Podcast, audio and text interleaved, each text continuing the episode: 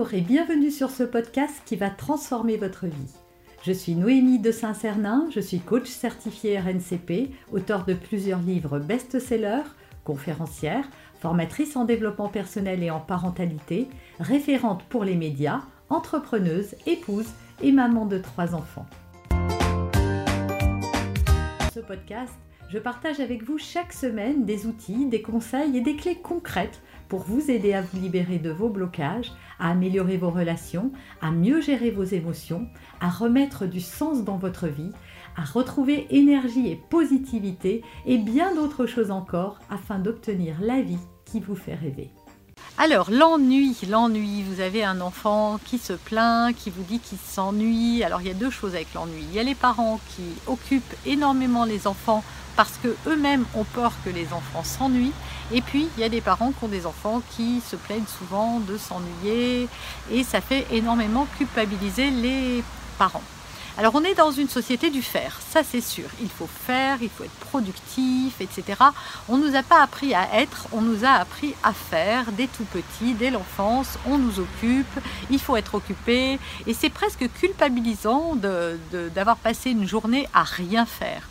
Alors que euh, c'est très euh, nourrissant. Les Asiatiques ont une autre vision du silence, du rien faire, euh, de l'écoute, de l'intériorisation, de passer, euh, de passer du temps de silence, etc., de méditation, de repli sur soi.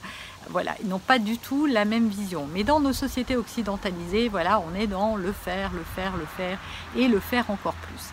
Alors, Déjà, donc première chose, on va parler du premier cas qui est quand on cherche à trop beaucoup occuper les enfants, justement de peur qu'ils s'ennuient. Alors déjà, on leur laisse pas d'espace pour être, d'espace pour rêver, d'espace pour créer, euh, d'espace pour, euh, pour explorer et expérimenter. Donc quand un enfant euh, est trop occupé, parce que moi je vois, il y a des enfants qui ont des emplois du temps de ministre. Ils se lèvent le matin, euh, ils prennent leur petit déjeuner, ils s'habillent, ils prennent leur cartable, on les pose à l'école, ensuite il y a la cantine, on va les chercher à 4h30, on les ramène, ils prennent un goûter sur le pouce quand ils ont le temps, ensuite il y a solfège de telle heure à telle heure, après solfège il y a les devoirs, après le devoir il faut faire le bain, après le bain il faut lire un peu, après lire il faut se coucher, voilà, et on est reparti le lendemain, et là on fait piscine, le mercredi on fait de l'anglais, le jeudi on fait euh, du tennis, etc., euh, etc. Bon, j'exagère et je grossis un peu le trait, mais ça existe.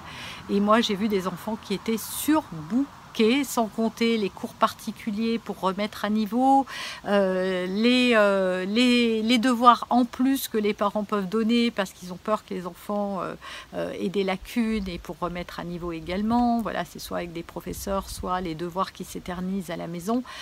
Et les enfants n'ont plus d'espace dans nos sociétés pour justement s'ennuyer. C'est ce qu'on dit s'ennuyer.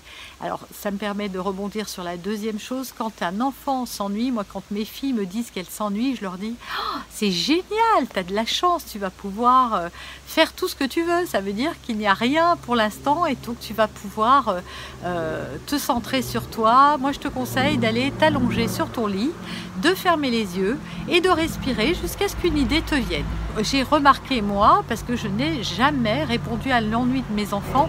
Et pourquoi? Bah, Je vais vous raconter euh, quand même cette petite anecdote. Hein. avec mon livre, on n'est plus à ça près des confidences sur ma vie. Quand j'étais petite, je me suis énormément ennuyée. Pourquoi? Parce que j'étais énormément punie. Donc j'étais punie en plus cloîtrée dans ma chambre avec euh, des livres que j'avais déjà lus 100 fois. Euh, à l'époque, on n'avait pas trop de jouets, donc euh, voilà, j'avais pas grand-chose et je m'ennuyais énormément. C'est ce qui a fait que j'ai joué à la Barbie jusqu'à l'âge de 16 ans parce que j'inventais des histoires avec cette Barbie. Je lui faisais vivre mille et une aventures et ça me permettait de m'évader.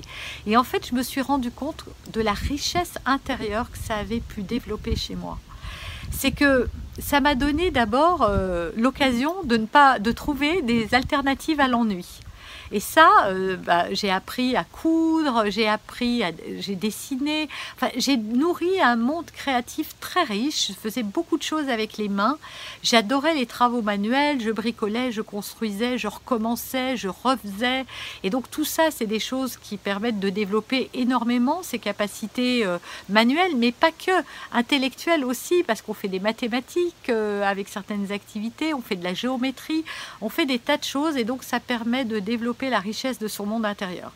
Également, bah, ça m'a permis également de développer un monde intérieur très riche, c'est-à-dire de pouvoir me connecter à moi, à mes sensations, à mes émotions, et donc à être très proche de moi-même. Et ça, c'est important aussi.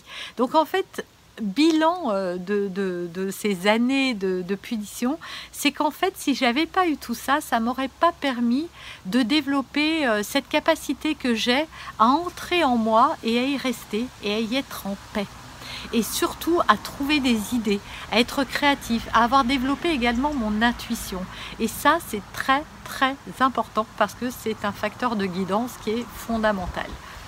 Donc laissez vos enfants s'ennuyer parce que vous allez voir que vous allez leur laisser de l'espace. Et de l'espace pourquoi De l'espace pour être, tout simplement. Et croyez-moi, c'est très important. Regardez aujourd'hui, on nous apprend les bienfaits de la méditation, du yoga, de tout ça, du mieux-être. Ça passe par une connexion à l'être, une connexion à soi et justement à sortir du faire pour mieux revenir euh, dans le corps. Vous avez aimé cet épisode Abonnez-vous pour être informé de toutes mes futures publications.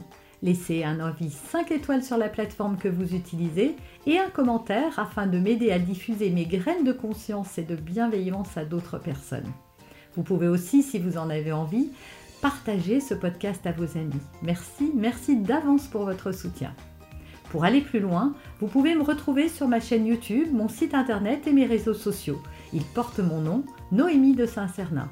Et si vous souhaitez aller plus loin et vous faire accompagner, venez rejoindre mes programmes de coaching et mes accompagnements. Tout est indiqué sur mon site internet www.noemidesintcernin.com dans la rubrique Mes coachings et formations. Vous pourrez également télécharger gratuitement les coffrets cadeaux que j'ai spécialement concoctés pour vous. À très bientôt